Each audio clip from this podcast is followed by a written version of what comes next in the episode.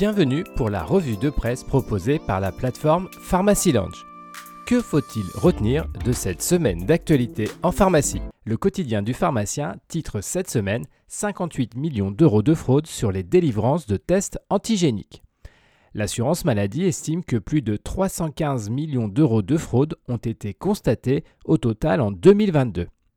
Et sur ce chiffre important, 58 millions sont des escroqueries portant sur des délivrances de tests antigéniques aux professionnels de santé par des pharmacies d'officine. Ces fraudes ont conduit à 8817 actions contentieuses allant de la poursuite pénale à différentes formes de sanctions financières. Générique, le ROSP retrouve des couleurs pour le moniteur des pharmacies. L'article revient sur la bonne nouvelle concernant la rémunération sur objectif de santé publique 2023 payable en 2024. En cas d'atteinte de niveau de substitution défini, l'enveloppe promise aux pharmaciens atteindra le chiffre de 10 millions d'euros. Et autre bonne nouvelle, seulement 4 molécules seront suivies pour cette campagne. Il s'agit de la sitaglipine, de la vidaglipine, seule ou en association avec la metformine, et enfin, dans quelques mois, la combinaison sitaglipine-metformine. Le Vidal Actualité publie Test de dépistage Covid-19, quel remboursement pour qui?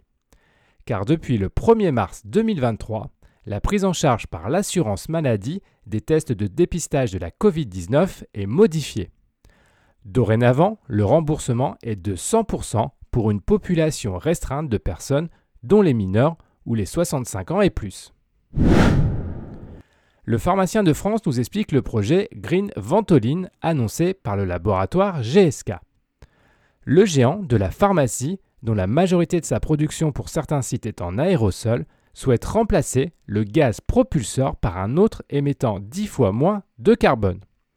L'opération permettrait ainsi au laboratoire d'atteindre la neutralité carbone en 2030. Cette revue de presse vous a été proposée par Pharmacy Lounge. N'hésitez pas à vous inscrire pour découvrir les différents services de la plateforme. C'est gratuit, sécurisé et confidentiel.